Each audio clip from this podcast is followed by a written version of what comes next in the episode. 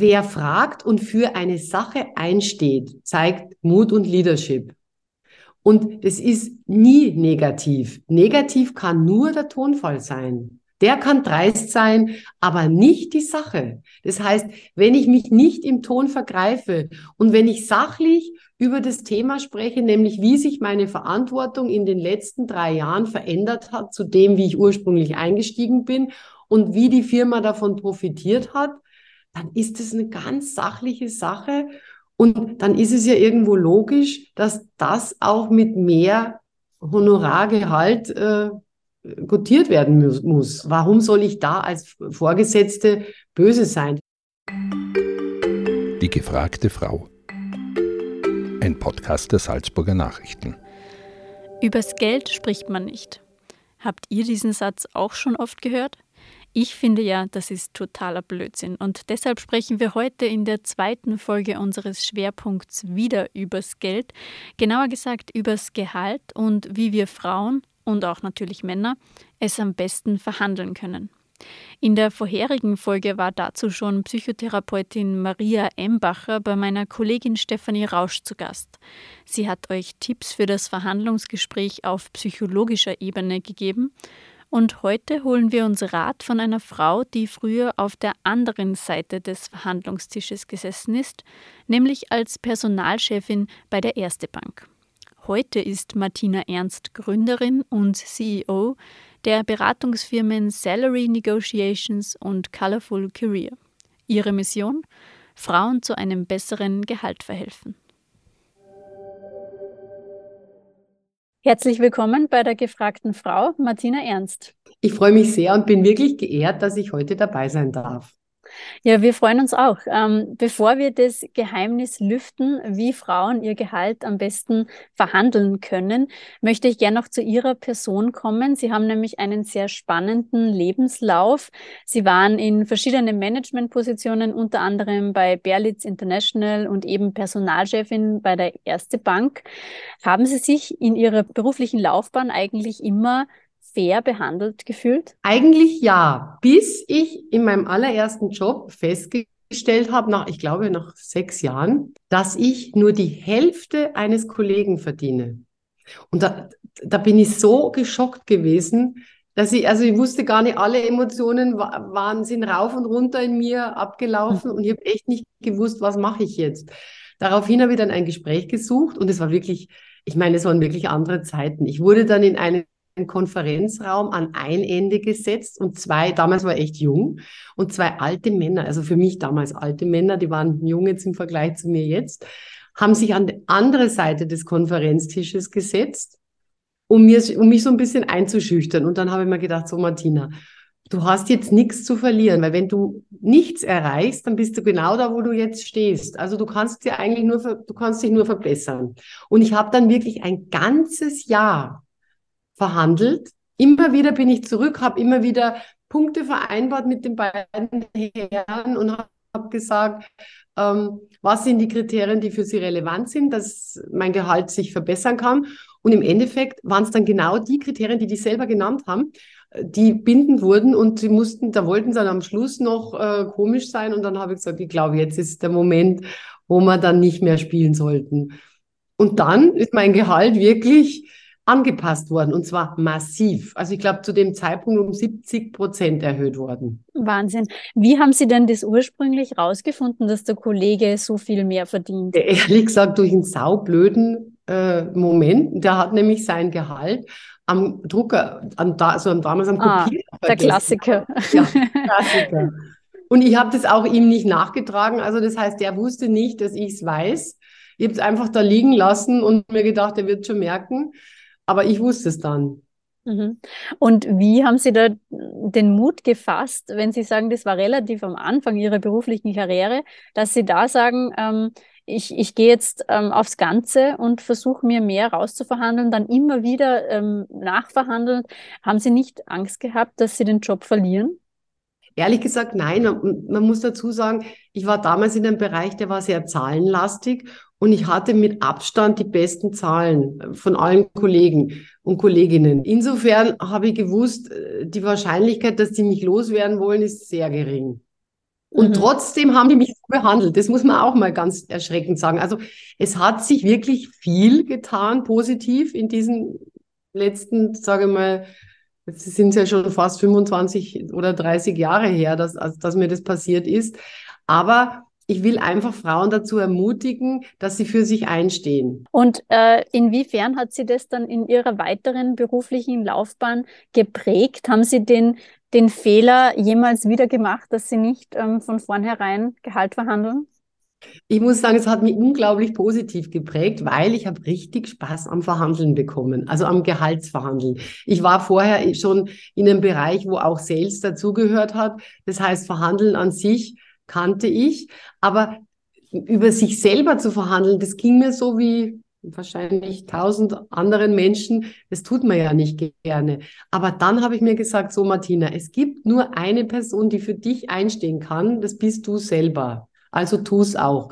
Und ich habe dann künftig in jeder Position, äh, um die es ging, mir einfach die Zeit genommen zu verhandeln. Weil oft ist es so, man ist so bestrebt, dass das Gespräch positiv läuft und schnell vorbei ist, da dachte das Positive kannst du ja immer haben. Das hat ja überhaupt nichts damit zu tun, ob du dein Ziel erreichst oder nicht. Das liegt ja nur am Tonfall. Mhm. Das heißt, ich habe mir einfach bei den Verhandlungen Zeit gelassen und habe zum Beispiel, ähm, als mich eine Firma wollte und die hatten mir was angeboten, was nicht meinen Vorstellungen entsprochen hat, dann habe ich gesagt, naja, das ist jetzt, sind wir noch nicht ganz am Ziel, aber das schaffen wir schon. Mhm. Das heißt, ich habe dann auch positive Signale geschickt und habe sozusagen die Gegenseite eingeladen, mit mir nachzudenken.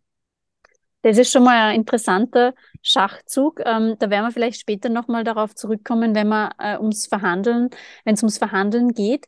Sie waren dann, ähm, eine Ihrer letzten Positionen war Personalchefin bei der Erste Bank, haben da sehr, sehr viele Mitarbeiterinnen und Mitarbeiter sozusagen unter sich gehabt. Ähm, da sind Sie ja auf der anderen Seite des Verhandlungstisches gesessen und haben miterlebt, wie Mitarbeiterinnen und Mitarbeiter ihr Gehalt verhandeln. Was ist Ihnen dann bei diesen Gesprächen besonders aufgefallen?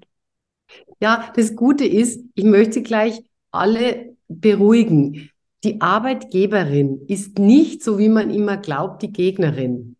Die Arbeitgeberin will genau das Gleiche, mehr oder minder das Gleiche wie die Mitarbeiterin, nämlich eine motivierte Mitarbeiterin, die weiter engagiert zum Unternehmenserfolg beiträgt. Das heißt, dieses ich muss jetzt gegen jemanden verhandeln, ist ein völlig falsches Konzept, was man da hat und womit man sich selbst irrsinnig unter Druck setzt. Es geht darum, dass man gemeinsam mit der anderen Seite bespricht, was man glaubt, was ein richtiges Gehalt wäre. Und da unterscheiden sich die Geister, weil natürlich wollen die Arbeitgeberinnen ein möglichst kostengünstiges Paket hergeben. Und die Arbeitnehmerin möchte natürlich ein möglichst attraktives Gehaltspaket bekommen. Aber letztlich ist diese kleine Bandbreite, das ist nicht riesig, weil was definiert die Bandbreite? Der Marktwert. Das heißt, ich kann als Arbeitgeberin der Kandidatin oder der Mitarbeiterin nicht was anbieten, was vollkommen unter dem Markt ist. Also, weil dann geht die und dann verliere ich jemanden, der gut war. Und das kann ich mir heutzutage noch viel weniger leisten als früher. Mhm. Und als Mitarbeiterin kann ich nicht ein Gehalt einfordern, was vollkommen außerhalb der Markt, des Marktwerts ist. Also ich kann nicht, wenn ich jetzt anfange als ähm, gestandene Controllerin, dann kann ich nicht ein Gehalt einfordern von der Geschäftsführerin. Das wäre mhm. absurd. Das heißt, beide Seiten bewegen sich eigentlich nur innerhalb einer relativ engen Bandbreite. Und da geht es um, sage ich mal, maximal, aber wirklich maximal 20 Prozent rauf oder runter. Und Sie haben jetzt ein, ähm, die Bandbreite sollte man wirklich kennen. Ja, äh, Sie haben jetzt gesagt, ähm, es ist nicht ein Gegeneinander, sondern ein Miteinander. Das heißt, es ist ja eigentlich etwas, ähm, da muss man das Mindset von vornherein wahrscheinlich ein bisschen ändern, weil viele haben die Einstellung, ich muss jetzt äh, mich durchsetzen mit Händen und Füßen und irgendetwas gegen meinen Chef, äh, meine Chefin erreichen.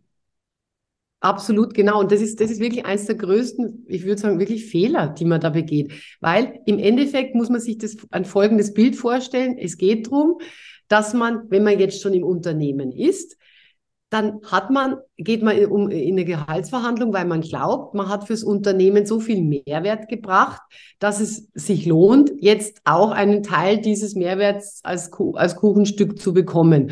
Und man hat den Kuchen fürs Unternehmen vergrößert.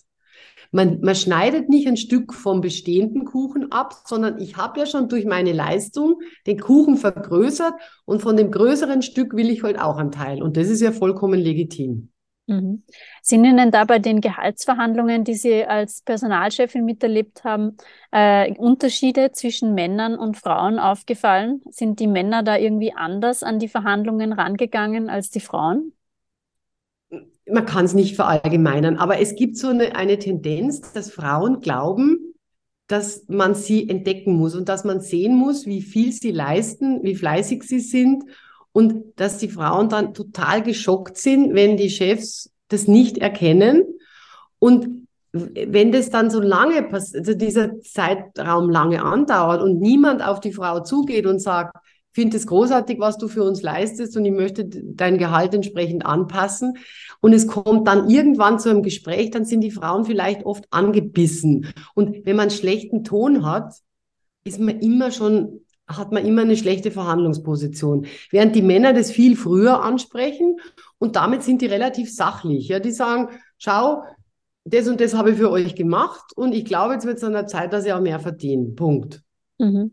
Das heißt, man sollte als Frau nicht darauf warten, bis man entdeckt wird, bis eine, bis sozusagen der große Lobgesang auf die eigene Arbeit kommt, sondern lieber proaktiv, äh, sachlich sagen, was, was man möchte und, und was man dafür leistet. Genau. Und was wirklich hilft, ist, wenn man sagt, es geht nicht um mich. Es geht um meinen Job. Es geht um den Marktwert meines Jobs und den Mehrwert, den ich fürs Unternehmen bringe. Und ich verhandle jetzt nicht meinen Wert. Ich, Martina, bin die Martina unverbrüchlich, egal ob ich schüchtern bin oder nicht. Ich verhandle das, was ich an Wert fürs Unternehmen bringe. Und das macht es ein bisschen leichter. Das ändert die Perspektive. Da redet man praktisch über eine Sache. Mhm. Sie haben jetzt beruflich auch Ihre Perspektive ein wenig geändert, ähm, denn Sie widmen sich ja jetzt vor allem ähm, dem Thema Frauen und Gehalt, beziehungsweise Sie coachen Frauen, ähm, wie sie ihr Gehalt verhandeln können. Wie kam es denn zu diesem beruflichen Umstieg?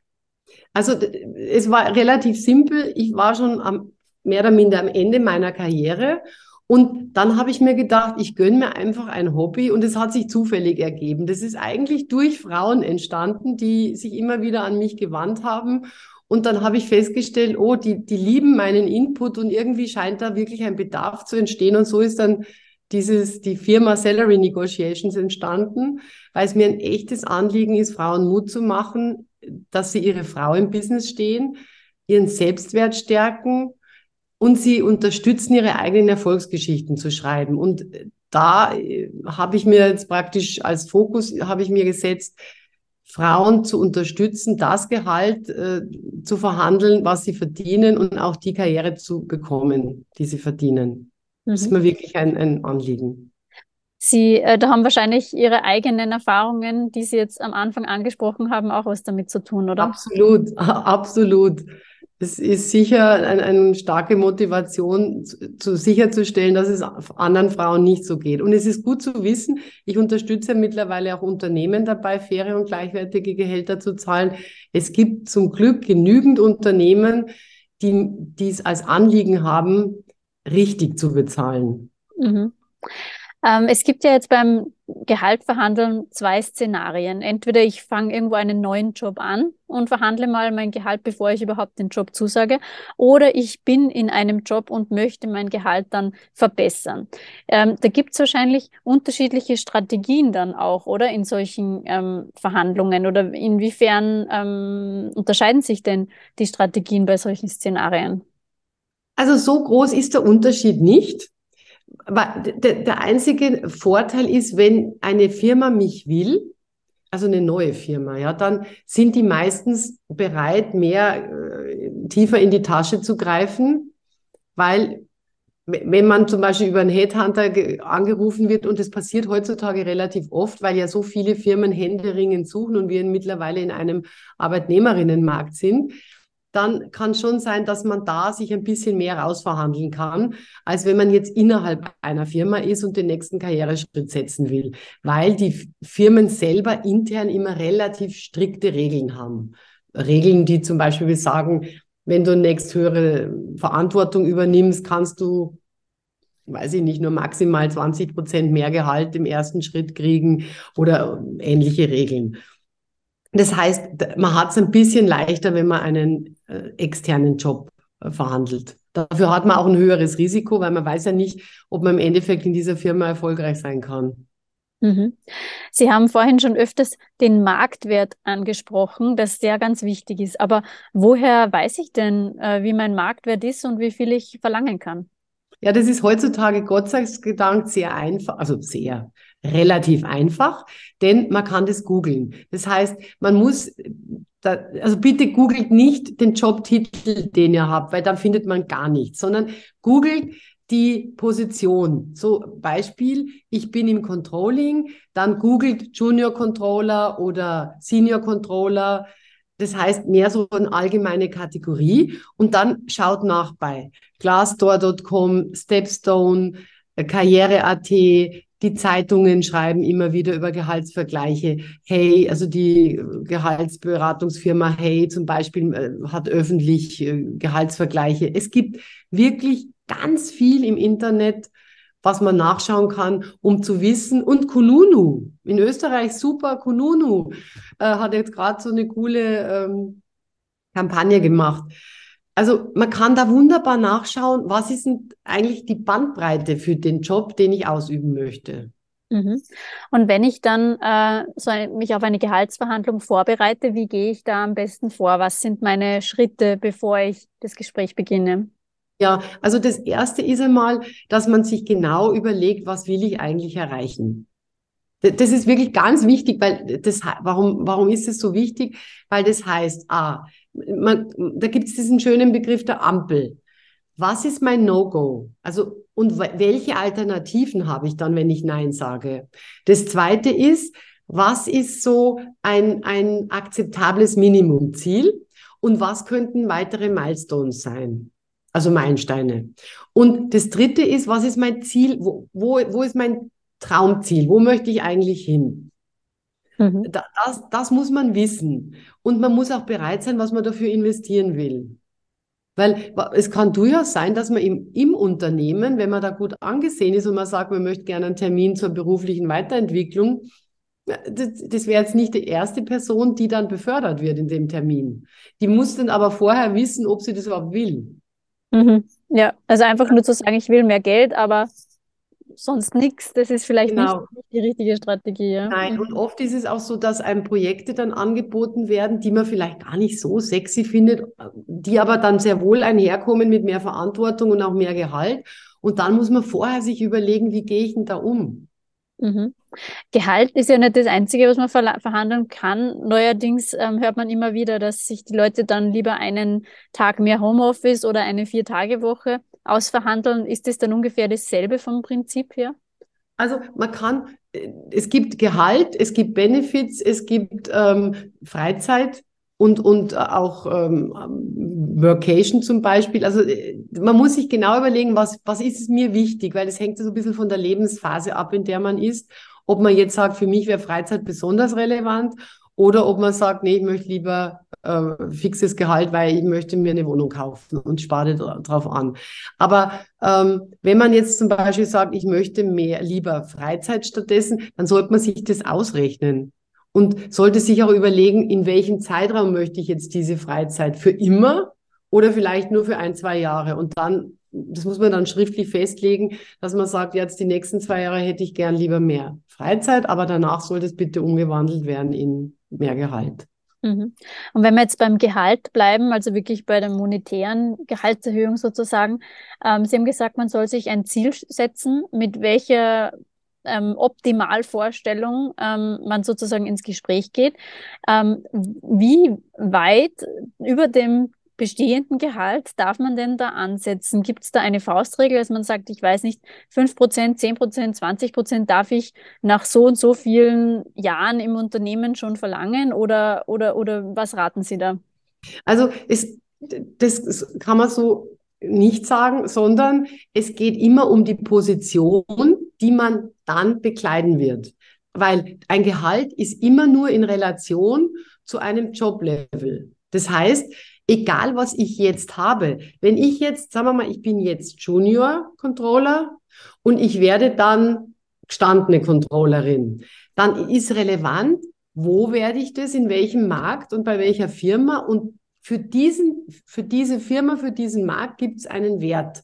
Und den möchte ich dann verdienen, egal was ich vorher verdient habe. Und es macht keinen Sinn, dass ich sage, ich lasse mich dann abspeisen mit zehn Prozent, weil vielleicht war ich ja, bin hier frisch von der Uni gekommen. Und wenn ich nach drei Jahren dann gestandene Controllerin bin, muss ich schon wirklich ein anderes Gehalt verdienen, was dann auch am Markt üblich ist. Das heißt, nie, wenn man sich jetzt neu bei einer Firma bewirbt, nie auf die Frage antworten, was man jetzt verdient hat. Das ist nicht relevant. Relevant ist nur, was für einen Job werde ich ausüben, wie viel Verantwortung werde ich haben und dann stellt man seine Forderungen für genau diese Position. Mhm. Und was tut man, wenn der Arbeitgeber jetzt von vornherein total abblockt? Da gibt es dieses Totschlagargument, tut mir leid, aber das geht sich finanziell bei uns derzeit ja gar nicht aus in der Firma. Ja, das kommt ganz oft. Dann, dann kann man sagen, okay, jetzt höre ich, ich verstehe das, finde ich zwar schade, aber was können wir jetzt machen? Also Frage stellen, zurückspielen an die Arbeitgeberin und Pause, Stille. Das ist eins der ganz wichtigen äh, Verkauf, nicht Verkaufs-, sondern äh, Verhandlungsargumente. Stille. Weil jetzt ist die Arbeitgeberin am Zug, weil wenn sie möchte, dass man motiviert bleibt und wenn sie die Person halten will, dann muss sie irgendwas sagen. Und vielleicht sagt sie dann, schau, lass uns noch mal in einem halben Jahr drüber reden. Und dann kann man sagen, okay, jetzt, ich meine, ich werde jetzt nicht in dem halben Jahr sterben, aber ich möchte bitte dann, dass wir das jetzt schriftlich festlegen, dass wir in einem halben Jahr äh, wirklich über dieses Thema reden. Und dann kann man auch schon sagen, können wir jetzt schon schauen, worüber reden wir da konkret? Dass man schon mal so Rahmen absteckt. Mhm. Also, also, man sollte sich. Es ist ganz wichtig, Entschuldigung, man sollte sich auf mündliche Versprechen da gar nicht so verlassen, sondern sich das auch wirklich schriftlich geben lassen dann. Genau. Und das auch sagen und sagen, äh, du oder sie wissen ja selber, wie das so ist heutzutage. Jetzt gehen ja die Dinge so schnell unter. Darf ich noch mal ein E-Mail äh, schicken, zusammenfassen und bitten darum, dass das schriftlich kurz zur Kenntnis genommen wird. Damit ich was habe, weil es ändern sich ja auch die Chefs ganz schnell. Die werden befördert, die gehen, was weiß ich. Mhm. Ja, kann viel passieren. Und wenn man sozusagen nicht gleich auf, auf ähm, dieses, auf das Abblocken stößt, sondern wenn man durchaus in dem Verhandlungsmodus dann ist, wie weit sollte man sich denn runterhandeln lassen? Ähm, da setzt, setzt man sich da auch ein, ein Limit ähm, und vor allem, was tut man denn, wenn das Limit überschritten ist? Ja, also man, das ist diese berühmte Ampel, die man sich vorher überlegen sollte. Man sollte sich überlegen, was ist mein Plan B? Weil ehrlich gesagt, es gibt ja nur die eine Möglichkeit, wie heißt es so schön, take it, change it or leave it. Also wenn ich damit nicht leben kann, muss ich mir das vorher überlegen, dass ich dann wirklich die Firma verlasse. Ich finde, es sind aber so extrem äh, Momente, in, meinen, in meiner Erfahrung, wenn man das geschickt angeht, kommt es nicht dazu. Warum? Weil wenn ich davon ausgehe, dass ich einen guten Job mache für die Firma, dann sollte ich mir viel mehr den Kopf zerbrechen, wie kann ich den Mehrwert für die Firma kreieren und das auch wirklich meine Chefin oder meinen Chef fragen und sagen, was kann ich noch tun, damit für euch der Mehrwert, der gefühlte, größer wird. Mhm und dann sagen, okay, und wenn ich diesen Mehrwert bringe, was heißt es dann? Was heißt es dann auch für mein Gehaltspaket? Also, dass man diese Konditionen in aller Ruhe und Sachlichkeit mit seiner Chefin oder seinem Chef durchbespricht. Mhm. Ja, sehr spannend. Und was mir auch noch interessieren würde, ist, ähm, Äh, sollte man dann so eine Gehaltsverhandlung eigentlich mit anderen Kolleginnen und Kollegen kommunizieren, besprechen oder sind Sie, sagen Sie, taktisch ist es klüger, wenn man das ein bisschen heimlich macht, ähm, weil sonst rennen ja zehn andere auch hin, wollen auch mehr Gehalt und dann ist vielleicht die Chance geringer, dass ich eine Gehaltserhöhung kriege, weil ja dann alle was wollen. Das ist eine super Frage und die kann man leider nicht pauschal beantworten, weil es gibt mittlerweile auch gerade so Start-ups, da wird Gehalt, das Gehalt der einzelnen Person in der Gruppe verhandelt. Das heißt, und das finde ich einen, gut, einen guten Ansatz. Das ist in so großen Konzernen oft schwierig, weil das muss man ganz ehrlich sagen, da sitzen oft in Abteilungen Menschen, die sind eigentlich nicht ganz am richtigen Platz und verdienen viel mehr als alle anderen, aber nur weil sie eigentlich degradiert wurden. So, das heißt, wenn man sich dann an deren Gehältern misst, schaut man immer schlecht aus. Und da kann ich nur sagen, einfach wegschauen. Weil es geht darum, was ist marktüblich und dieses Gehalt sollte man erreichen. Nicht irgendwelche historischen Gehälter, die dann gar nicht mehr gezahlt werden. Das macht auch, das macht nur frustriert nur unnötig. Sondern und soll man das jetzt in, der, in dem Team besprechen? Ehrlich gesagt, was bringt es? Was habe ich davon, wenn ich es im Team bespreche, wenn es das Team gar nicht entscheidet? Nix. Das heißt, da geht es wirklich um mein eigenes Fortko meinen eigenen Job, meine eigene Karriere im Unternehmen oder berufliche Entwicklung im Unternehmen und mein eigenes Gehalt. Und es ist die Aufgabe der Arbeitgeberin sicherzustellen, dass die Gehälter fair und gleichwertig gezahlt werden. Aber es ist nicht meine Aufgabe, sondern meine einzige Aufgabe ist es zu schauen, bringe ich für die Firma Mehrwert und wenn ja, werde ich dafür auch mehr gezahlt. Ähm, ist es jetzt eigentlich so, ähm, dass wenn ich äh, mein Gehalt verhandelt habe, um, dass ich dann Angst haben muss danach, dass der Chef oder die Chefin äh, mich irgendwie nicht mehr so nicht mehr so gut auf mich zu sprechen ist oder mir das irgendwie übel nimmt. Ähm, jetzt hat sie dich, hat sie sich da aufgespielt und hat jetzt da mehr verlangt und schon ein bisschen dreist. Also äh, oder ganz im Gegenteil kann das sogar dazu führen, dass ich äh, mehr respektiert werde und dass das eigentlich ein, ein Zeichen von Mut war. Also gut, danke für die Frage. Wer fragt und für eine Sache einsteht, zeigt Mut und Leadership. Und es ist nie negativ. Negativ kann nur der Tonfall sein. Der kann dreist sein, aber nicht die Sache. Das heißt, wenn ich mich nicht im Ton vergreife und wenn ich sachlich über das Thema spreche, nämlich wie sich meine Verantwortung in den letzten drei Jahren verändert hat zu dem, wie ich ursprünglich eingestiegen bin und wie die Firma davon profitiert hat, dann ist es eine ganz sachliche Sache und dann ist es ja irgendwo logisch, dass das auch mit mehr Honorargehalt äh, gotiert werden mu muss. Mhm. Also und warum soll ich da als Vorgesetzte böse sein? Das ist ja nicht mein. Ich meine, wir reden hier in, im Gros der Fälle geht es ja um Unternehmen, die mehr als zwei Mitarbeiterinnen haben. Und es ist ja nicht mein eigenes Gehalt, was ich mir aus meinen Rippen schneiden muss und dann meiner Kollegin oder Mitarbeiterin geben. Mhm. Also man darf auch nicht in die Falle äh, tappen, dass man das dann irgendwie persönlich nimmt. Also auch nicht als Chef, als Chefin, aber wahrscheinlich auch nicht als, als Mitarbeiterin, oder? Ja, wenn ich sie da richtig. Also als Chefin, wer das persönlich nimmt, ist wahrscheinlich an der falschen Stelle.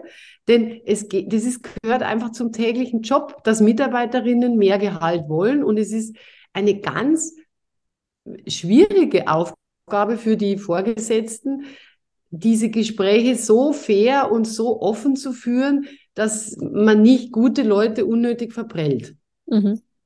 Ich würde noch ganz ähm, kurz gerne auf das Thema der Selbstständigen kommen, weil als ähm, Angestellter, Angestellte ähm, hat man natürlich eine andere Situation. Man verhandelt sich das Gehalt und bekommt es dann jeden Monat gleich. Ähm, Selbstständige müssen sich ja ihren Marktwert oder ihren, ihre Honorare ähm, ständig verhandeln. Ähm, mit Kunden und Kundinnen müssen dann auch vielleicht ablehnen, wenn sie sagen, das, um das Geld mache ich es nicht. Viele machen es dann trotzdem. Haben Sie da denn irgendwie spezielle Tipps für Selbstständige? Ja, ich bin ja jetzt selber Selbstständige und ich würde wirklich raten, auch da fokussiert euch auf den Mehrwert, den ihr für die Kundin bringt. Das heißt, es könnte nur, indem ihr gute Fragen stellt, indem ihr genau wisst, was braucht die Kundin von euch. Und wenn ihr darauf fokussiert und gemeinsam mit der Kundin überlegt, wie könnte diesen Mehrwert oder das, was die Kundin braucht, möglichst für die Kundin kostenschonend anbieten. Und kostenschonend heißt nicht, dass ihr einen Cent am Honorar ändert. Kostenschonend heißt, dass ihr Pakete anbietet, die für den Kunden attraktiv sind. Das kann sein, was weiß ich, äh, dass man sagt, äh, schauen Sie, die Leistung könnte ich Ihnen anbieten. Das kostet so und so viel, aber ehrlich gesagt, das würde ich Ihnen fast raten, dass Sie das selber machen mit, mit jungen Mitarbeiterinnen, weil da, da kriegen Sie ja nicht den Mehrwert, sondern fokussieren Sie lieber auf den und den Bereich. Da haben Sie dann von mir den vollen Mehrwert und zahlen nicht unnötig. Zum Beispiel. Oder dass man sagt, ähm, Sie, Sie, haben ja Interesse, dass Sie länger mit mir zusammenarbeiten. Wenn wir einen Rahmenvertrag abschließen mit bestimmten Konditionen über die nächsten, weiß ich nicht, 18 Monate, dann kann ich natürlich andere Preise anbieten, als wenn wir jetzt immer nur ad hoc einen Vertrag miteinander schaffen. Und das sind so Dinge, äh, da, da, es geht auch da letztlich um den beiderseitigen Mehrwert. Mhm. Sie haben vorhin schon angesprochen, Sie beraten ja auch Unternehmen. Ähm, das heißt so die andere Seite der Macht, sage ich mal. Ähm, was sagen Sie denn denen in Bezug auf Gehaltsverhandlungen? Weil ähm, eigentlich ist ja in deren Interesse wahrscheinlich auch das Ganze so wirtschaftlich wie möglich zu machen. Ja, Gott sei Dank ist es gar nicht mehr äh, der, der Hauptfokus der Unternehmen, weil wissen Sie, ob jetzt ja, ich meine, wenn alle plötzlich, wenn ich ein, ein personalintensives Unternehmen bin, was, das heißt, wenn ich ein Unternehmen bin, wo, wo die Dienstleistung hauptsächlich von Menschen äh, erzeugt wird, dann macht natürlich das schon einen Unterschied, ob ich jetzt zehn Prozent mehr Gehalt zahle oder nicht.